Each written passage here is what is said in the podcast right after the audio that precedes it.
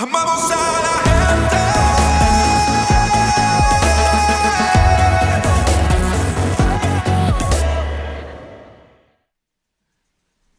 Dios les bendiga.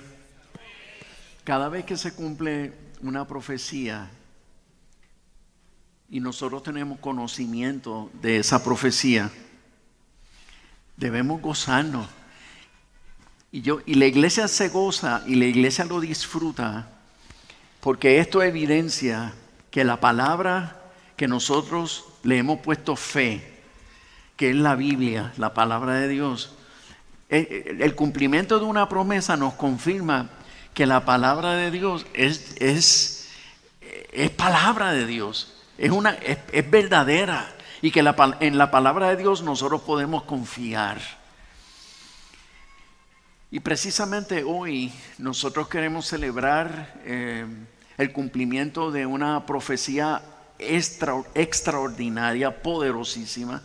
Es una, es, una, es una profecía que representó un milagro profético histórico en el resurgimiento de la nación de Israel. Y, y yo hoy quiero sacar tiempo para educar. Y la razón por la cual necesito sacar este tiempo para educar es porque la iglesia tiene que dejarse sentir. Y la iglesia, nosotros la iglesia necesitamos estar equipados y necesitamos estar preparados para cuando se levantan argumentos en las universidades, se levantan argumentos en, tele, en, televisión, cuando se levantan argumentos en nuestro vecindario, cuando nuestros propios familiares levantan argumentos contra las, contra las cosas de Dios, que nosotros tengamos argumentos fundamentados en las escrituras para nosotros poder decirle, espérate, espérate, esto no es así, la palabra de Dios dice esto, esto y esto. Y esa es la razón por la cual hoy, 7 de mayo, queremos conmemorar el día que Israel nació como, como nación nuevamente, que fue precisamente el 14 de mayo de 1948. Nosotros no lo celebramos el domingo que viene, que, que, que, precisamente cae 14, no lo celebramos. ¿Por qué? Porque es el Día de las Madres y coincidió. Y escogimos este domingo para nosotros honrar a Israel, pero honrar a Israel sobre la base de las escrituras. Esa es la razón por la cual tengo esta banderita que ahora la exhibo para el disfrute de ustedes.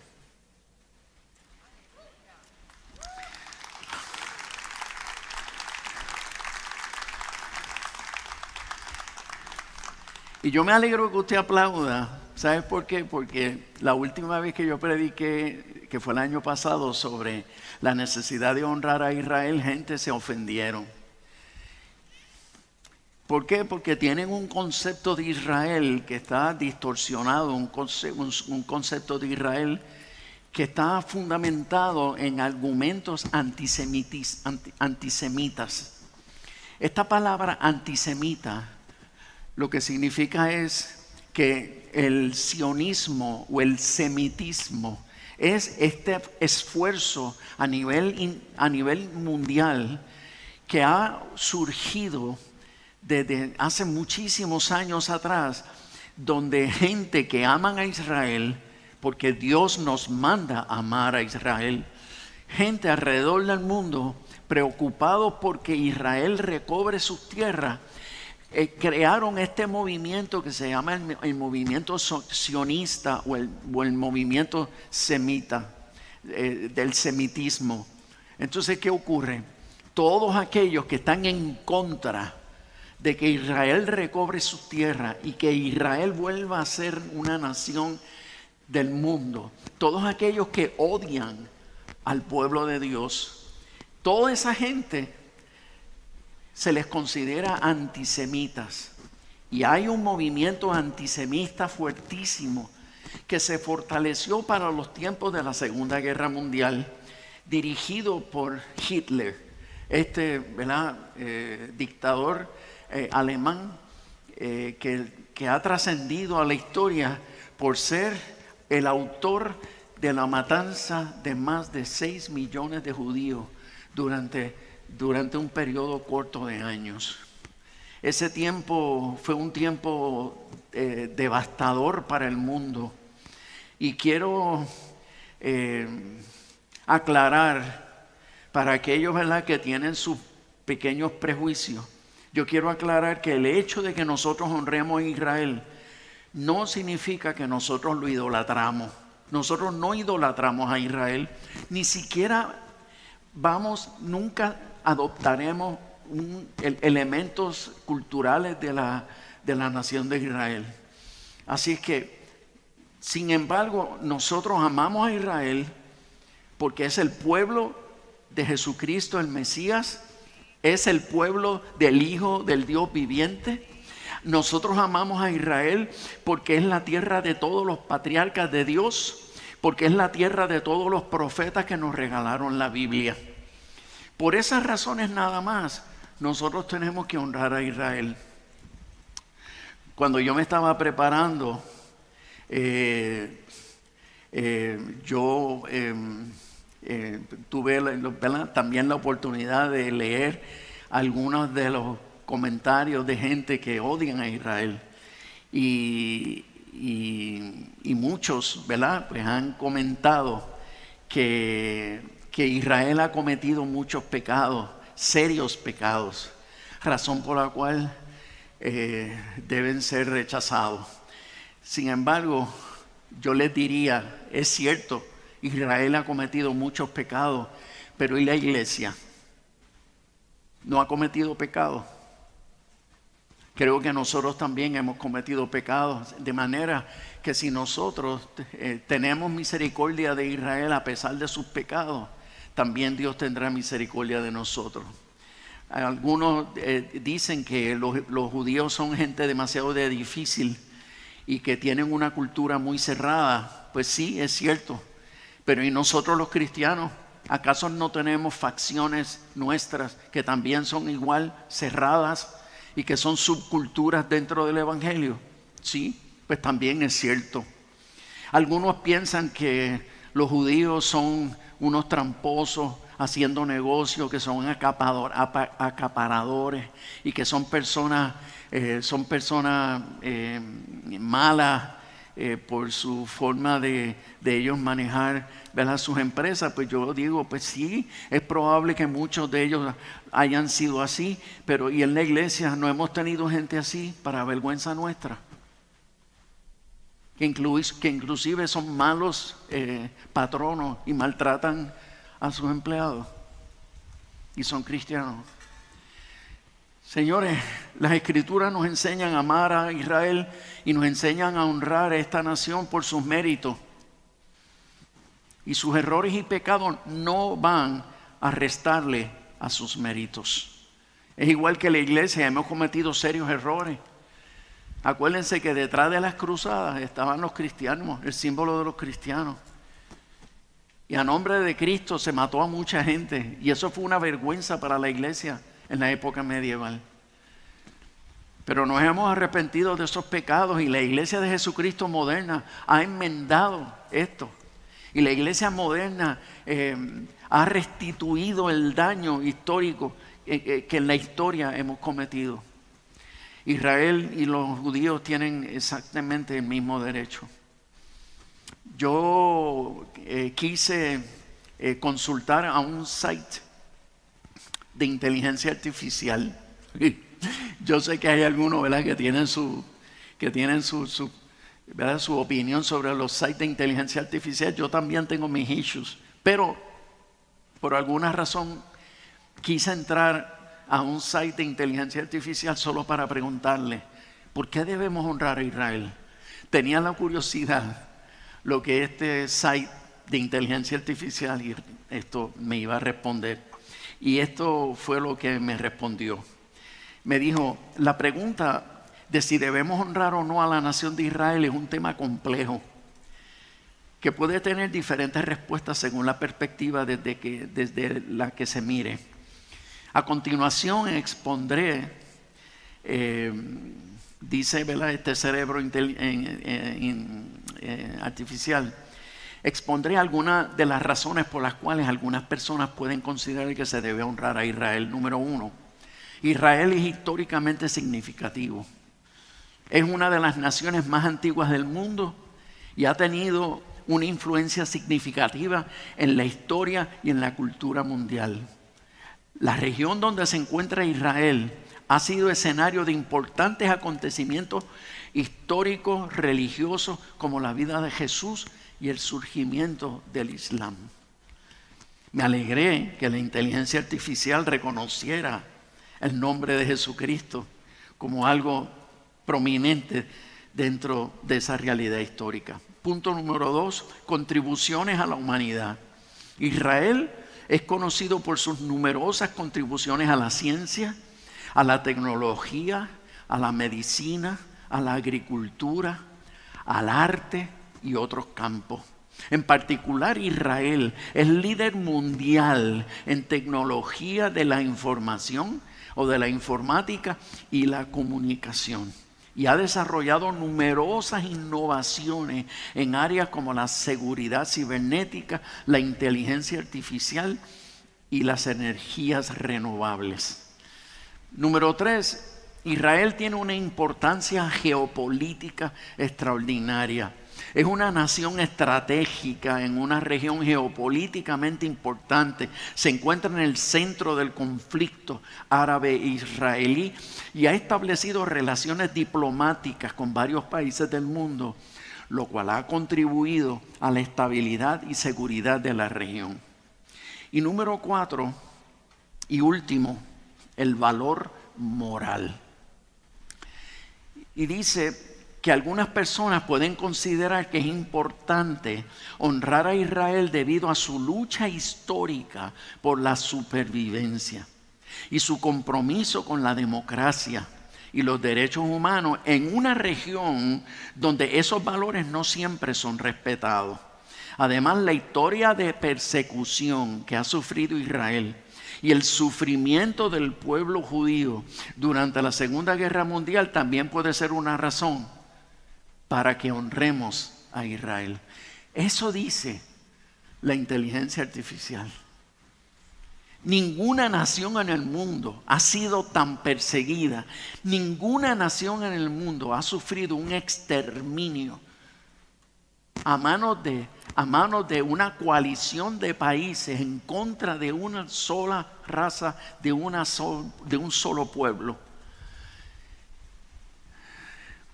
Yo creo que no hay que ser religioso para saber que el espíritu que domina el mundo, que el espíritu de Satanás y el espíritu del anticristo, el espíritu que domina el mundo, tiene que odiar a Israel. Y todo lo que tenga que ver con bendecir a Israel lo aborrece. Y quiere de alguna manera distorsionar la verdad. ¿Para qué? Para que las nuevas generaciones, los jóvenes de hoy, rechacen a Israel y lo saquen de sus eh, valores de honra. Pero vamos a consultar la Biblia, porque todo aquel que teme a Dios y va a las escrituras, tiene que darse cuenta de estas poderosas verdades. Dice Génesis capítulo 12. Mira cómo dice, empezando con el 1. Pero Jehová había dicho a Abraham, a, Abraham, vete de tu tierra y de tu parentela y de la casa de tu padre, ¿a dónde? A la tierra que te voy a mostrar. Vete de la tierra donde estás, a la tierra de tus padres, y, te voy a enviar a una tierra que te voy a mostrar. Y haré de ti una nación grande, y te bendeciré y engrandeceré tu nombre y serás bendición. Algunos se preguntarán, ¿y qué tiene que ver Abraham con Israel? Abraham es el padre de Israel, de la nación de Israel. Verso 3 dice, bendeciré a los que te bendijeren en otras palabras, yo voy a bendecir a quien bendiga a Israel, a quien bendiga a tu pueblo, yo lo voy a bendecir. Pero a los que te maldijeren, maldeciré. Y serán benditas en ti todas las familias de la tierra.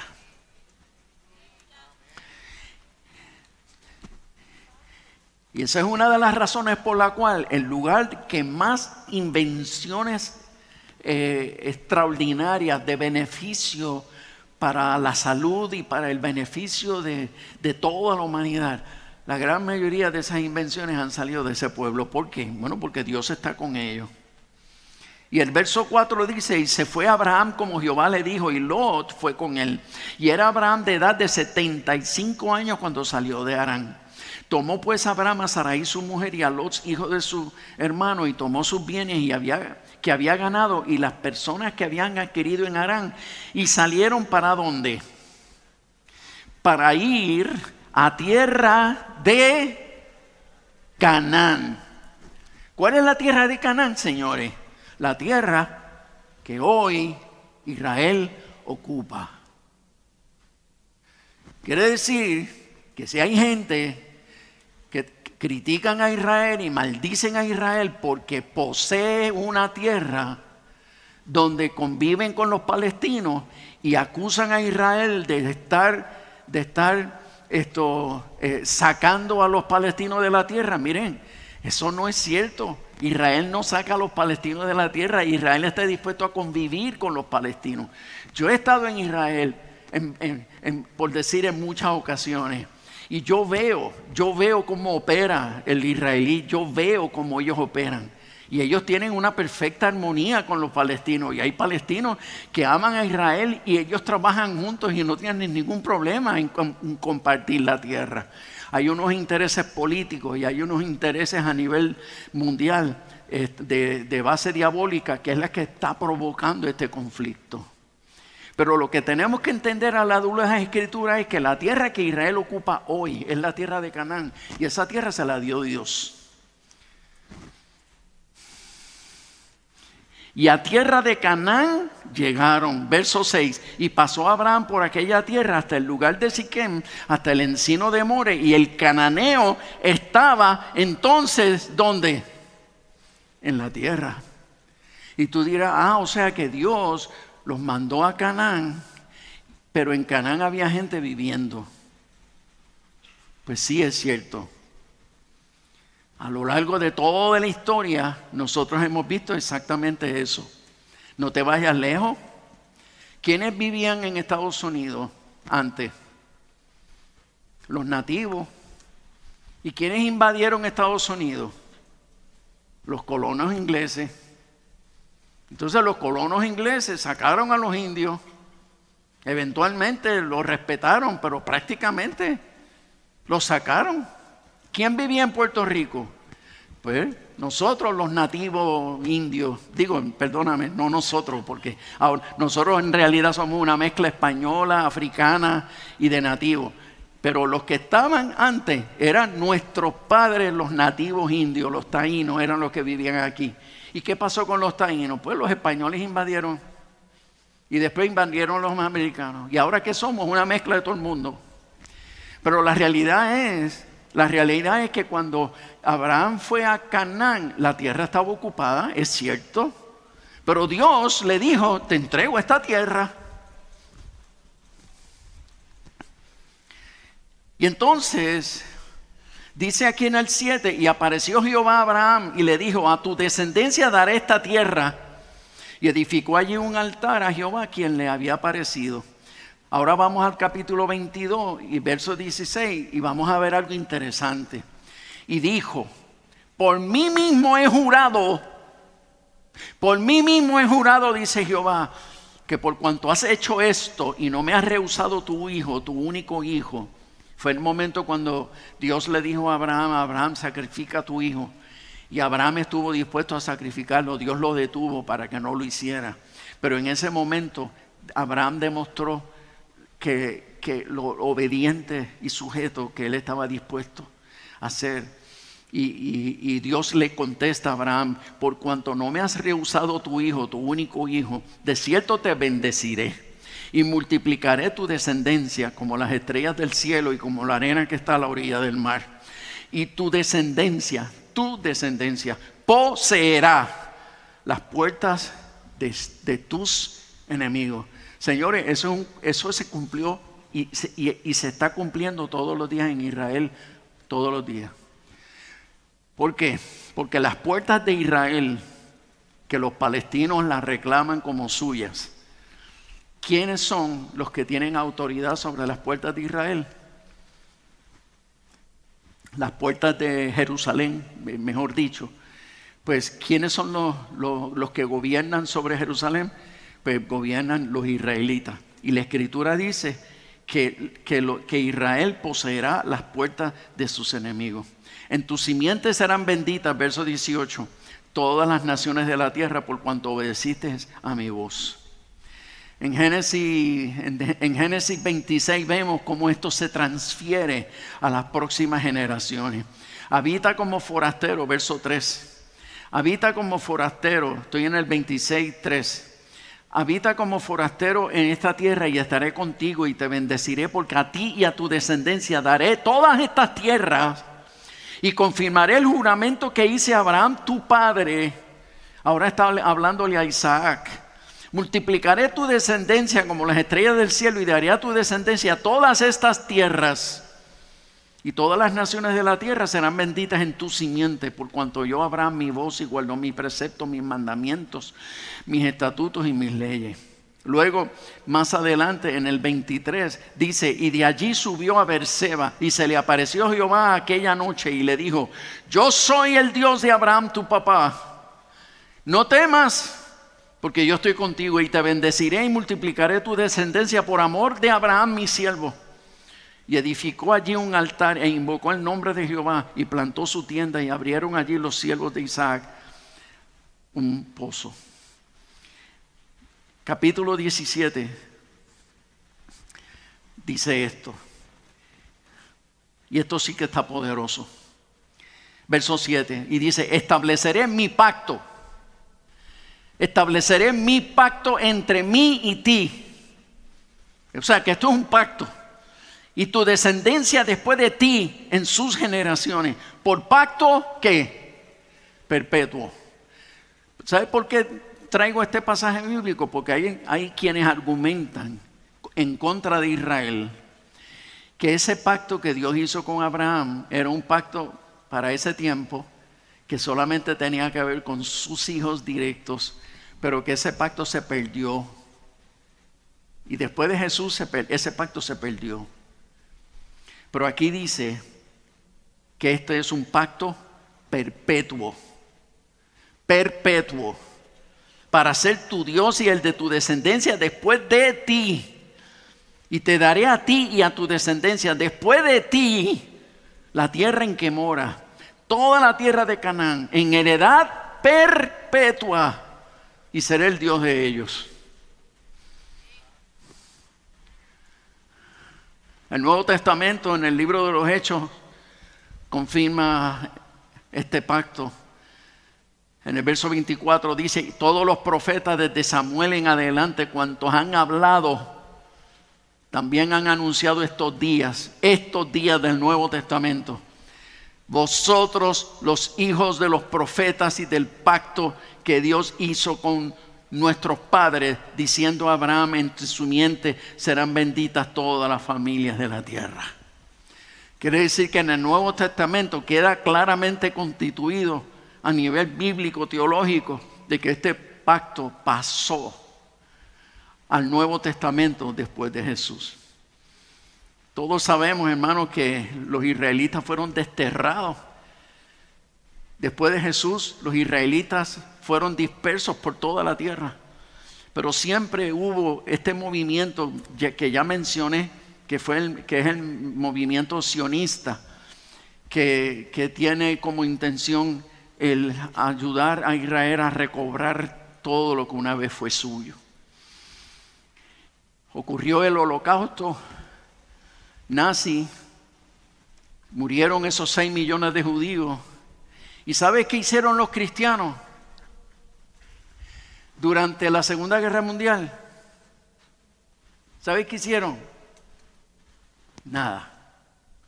¿Sabes quiénes hablaron y quiénes defendieron a Israel?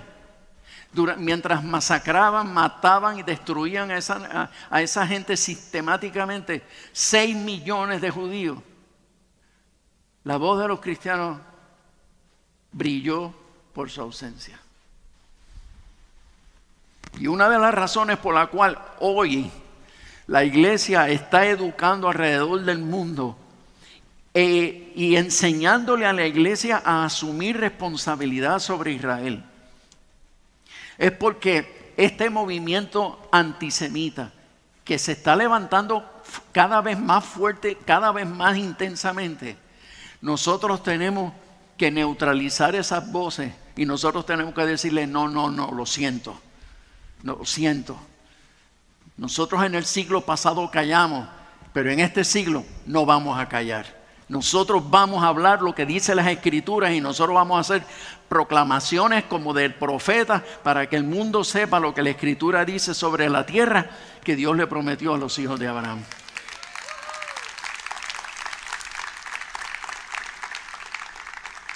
Ahora, esa matanza de judíos fue tan vergonzosa. La conciencia de la gente fue tan fuertemente sacudida. Recuerdan, esta matanza culmina en el 1945, la matanza de los judíos. Culminó eh, con el fin de la, de la Segunda Guerra Mundial, en el 1945.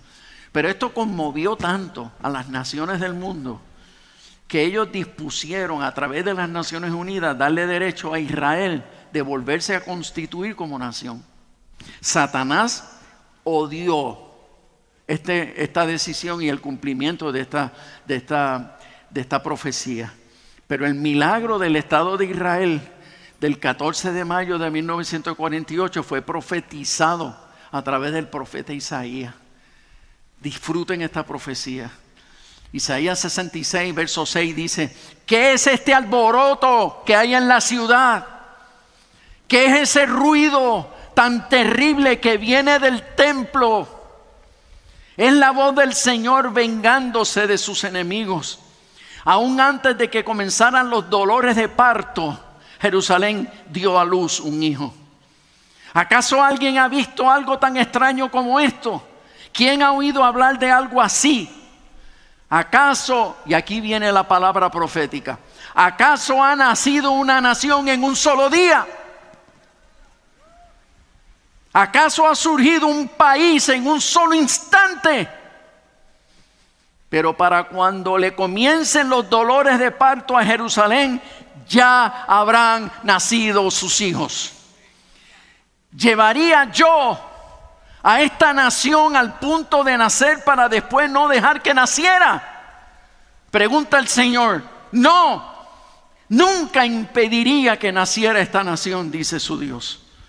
Alégrense, alégrense con Jerusalén. Él no está diciendo, judíos, alégrense, no.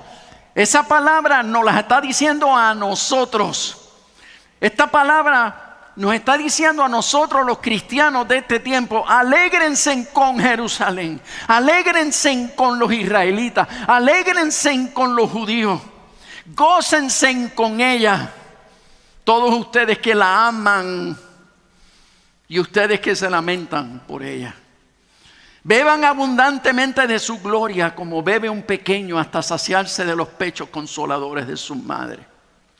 Esto dice el Señor yo le daré a Jerusalén un río de paz y de prosperidad. Las riquezas de las naciones fluirán hacia ella, sus hijos se alimentarán de sus pechos, serán llevados en sus brazos y sostenidos en sus piernas.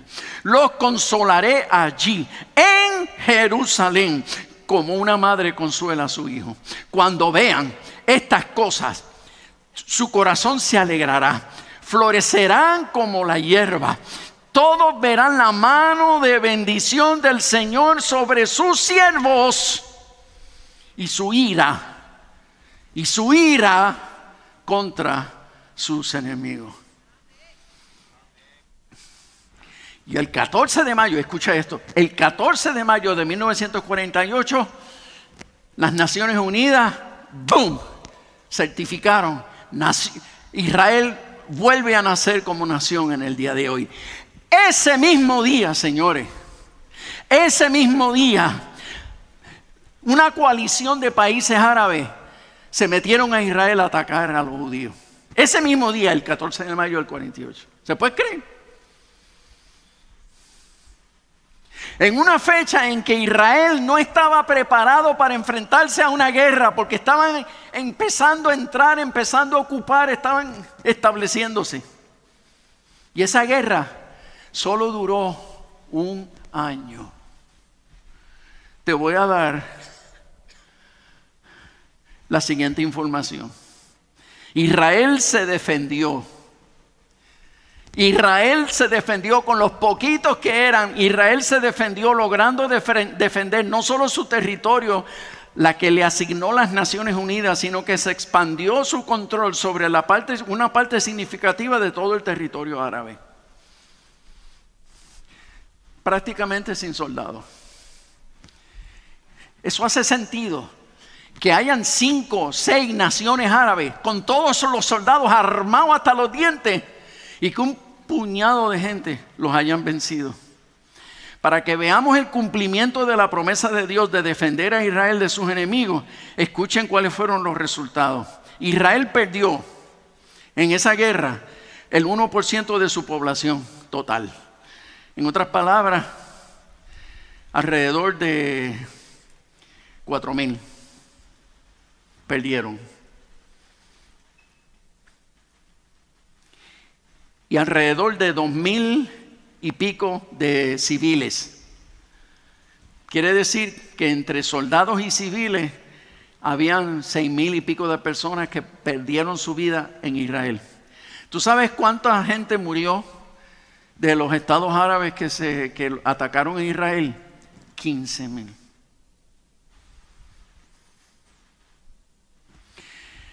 ¿Acaso esto no es una evidencia de que Dios está con Israel? Y no solamente perdieron 15 mil, perdieron la guerra. Porque Israel lo que hizo fue que al defenderse y ganar, empezaron a, a ganar territorio, a ganar territorio, a ganar territorio. Y ellos que estaban conformes con el poquito que le dieron cuando terminó la guerra, estaban, habían recobrado todo lo que Dios le prometió a Abraham desde un principio. Luego en el 1967, o sea, que a Israel no le han dado tregua, señores. A Israel no le han dado tregua. En el 1967, o sea que estamos hablando de, unos cuantos años más adelante, eh, se, se formó la guerra de los seis días. La primera guerra duró, ¿cuánto? Un año. La guerra del 67 se juntaron más países árabes todavía, con toda su fuerza, a luchar contra Israel. Y esa segunda guerra, que es la del 67, duró seis días. Seis. Pero para que tengas una idea, escucha esto. Soldados de Egipto solo, 240 mil. Soldados de Siria, Jordania, Líbano, Irak, y otras misceláneas. 307 mil para un total de medio millón 47 mil soldados armados y adiestrados para la guerra. ¿Cuántos soldados se enfrentó a todo ese medio millón de soldados árabes? ¿Cuántos soldados israelíes? 50 mil. Medio millón contra 50 mil soldados israelíes. Pero la población cogen armas, no son soldados, pero ellos tienen que coger armas y, apoyar la guerra. Así es que de civiles y reservistas se sumaron 260 mil. Quiere decir que un total de 314 mil gente, entre 50 mil soldados y el resto civiles, se fueron a defender a Israel contra medio millón 47 mil. ¿Cuántos aviones participaron árabes. ¿Cuántos aviones árabes? Casi mil. 959. ¿Cuántos aviones israelíes? 197. Casi mil soldados contra 200 israelíes. ¿Cuántos tanques de guerra árabes? 2.500. ¿Cuántos tanques tenía Israel? Cero. Ahora hablemos de las bajas. Las bajas de la guerra en seis días en seis días. Los muertos árabes fueron 18 mil. ¿Cuántos muertos israelí? 777. ¿Cuántos heridos árabes? 47.500. ¿Cuántos heridos israelí? 2.500. ¿Cuántos prisioneros de guerra árabes? 5.500. ¿Cuántos prisioneros israelíes? 15. ¿Cuántos tanques perdieron los árabes? 2.000. ¿Cuántos tanques perdió Israel? Ninguno porque no tenían.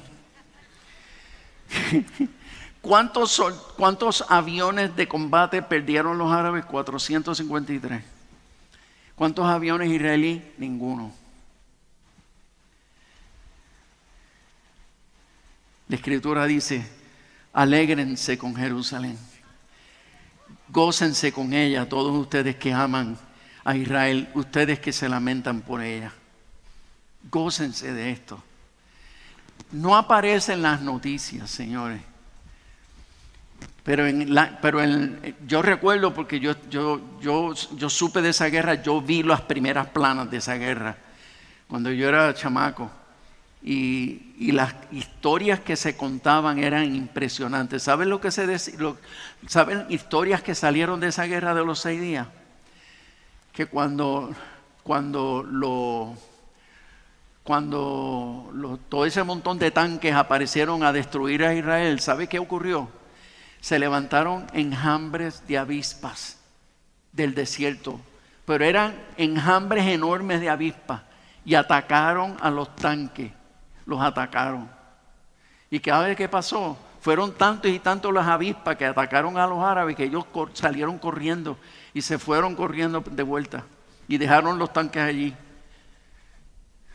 Israel no tuvo que levantar un dedo porque Dios mismo los defendió. Enviando las avispas. Por eso es la canción de Juan, de Juan Luis Guerra que el Señor envió las avispas para que lo piquen y lo piquen y lo piquen y lo piquen.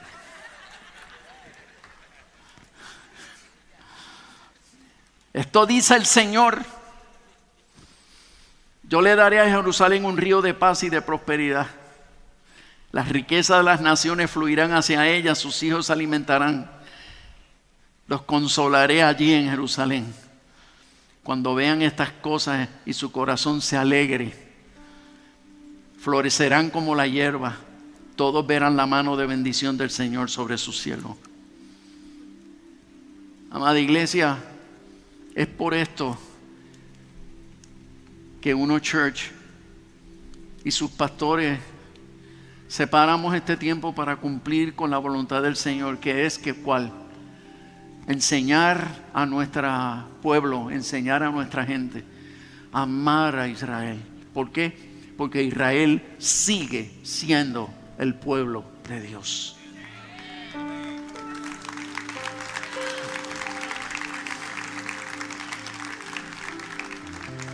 ¿Y sabes por qué lo tenemos que honrar? Los tenemos que honrar porque la escritura nos enseña que cuando nosotros honramos a, a los que deben ser honrados, Dios nos honrará a nosotros. Pero aparte de eso, dice la escritura que Israel es el olivo, el olivo original. Israel es el olivo original. Y Dios tomó a los gentiles, que somos nosotros, la iglesia. Dios tomó a la iglesia y los injertó. Él nos injertó en el olivo, en el olivo original. ¿Y sabes qué? Dice la escritura que ahora Dios hizo de ambos pueblos hizo uno. De ambos pueblos Dios hizo uno. Ahora, cuando nosotros hablamos del pueblo de Dios, estamos hablando de los judíos, mejor, mejor dicho, estamos hablando del pueblo de Israel y estamos hablando de la iglesia. Y algunos de ustedes dirán, pero pastor Pérez, tengo una confusión. Los judíos no aceptan a Jesús. Todavía los judíos rechazan a Cristo. Todavía ellos no entienden que Él es el Salvador. Es verdad. Pero dice la Escritura que Dios en su infinita gracia y misericordia, ha mantenido su amor vigente por amor a su siervo Abraham. Él ha mantenido ese amor obstinado sobre la tierra de Israel. Y la escritura dice que Él en este último tiempo despertará el corazón de los judíos y ellos van a terminar reconociendo a Jesucristo como el Señor y Salvador, como el Redentor y el Mesías prometido. Y dicho sea de paso, tenemos información de que hay rabinos importantes que ya le han dado su vida a Cristo. Hay un movimiento sionista fuertísimo alrededor del mundo. Gente que están clamando por Israel 24, 7, 365 días del año. Clamando por Israel y bendiciendo a Israel. Ahora los cristianos co- corren por las calles de Jerusalén cantando canciones a los judíos y dejándoles saber que Jerusalén es amada por los cristianos. Y hay miles de cristianos alrededor del mundo pidiéndole perdón a los judíos por, por lo injusto que fuimos a, a lo largo de la historia y asumiendo nosotros, los hijos de nuestros padres, asumiendo responsabilidad, le pedimos perdón a los judíos. En los aeropuertos yo me encuentro con judíos casi siempre. Y yo voy donde, cada vez que me encuentro con uno, voy donde ellos le digo, shalom, shalom. La mayoría hacen. ¿Por qué? Porque están acostumbrados al rechazo, están acostumbrados a los insultos. Y ellos están acostumbrados, y ya ellos viven así. Pero yo le- les sonrío y les insisto, shalom, shalom. Y cuando me miran a la cara y ven la sonrisa, les dejo saber que son amados. Hubo gente, y lo voy a decir, no lo debo decir, pero lo voy a decir. Hubo gente que no sé cómo se enteraron que yo iba a hablar de esto hoy. Y ellos dijeron, ah, bueno, pues qué bueno, qué bueno que me enteré para no ir. Pero ¿sabes por qué voy a hablar de esto y seguiré hablando de esto sin medir las consecuencias? Porque si yo logro sembrar estas poderosas verdades bíblicas en la mente de dos o tres, yo me voy a robar una bendición de parte de Dios. Y yo soy enmayado para las bendiciones. Y aparte de eso, como pastor me siento responsable de educar. Y si yo educo basura y la gente se va, muy bien que lo hagan. Pero si yo predico las verdades de Dios y la gente se va, no me importa. Yo tengo que seguir predicando la verdad.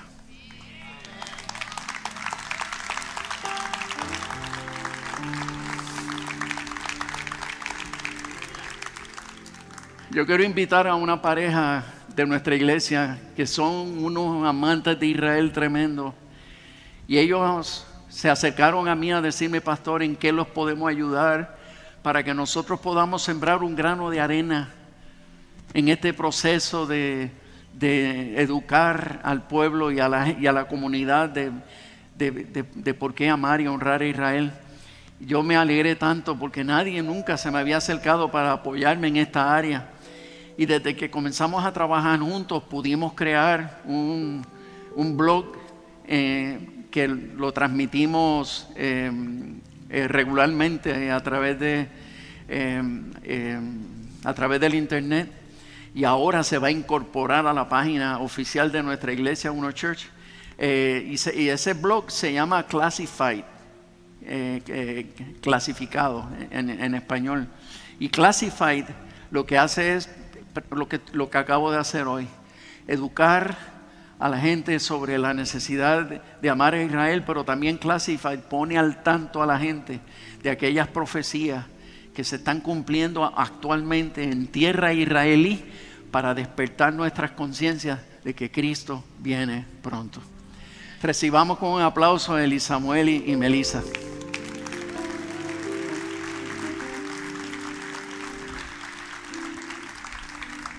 Y yo quiero aprovechar para darte las gracias, Eli Samuel, por tu eh, interés en, en ayudarme con esto. Melissa ha sido increíble. Ella es una apasionada, tremenda. Y ella es la que nos ayuda con todas las producciones que hacemos. Ella siempre está ahí. Esto, y los dos han sido, han sido clave eh, para que nosotros podamos hacer ese, ese blog. Así que yo les voy a dar a ustedes el privilegio de bendecir a Israel, orar por Israel. Eh, y le voy a pedir a toda la iglesia que nos pongamos de pie, por favor, para hacer esta oración. Amén. Antes de orar, perdonen, yo quiero darte gracias, Rey.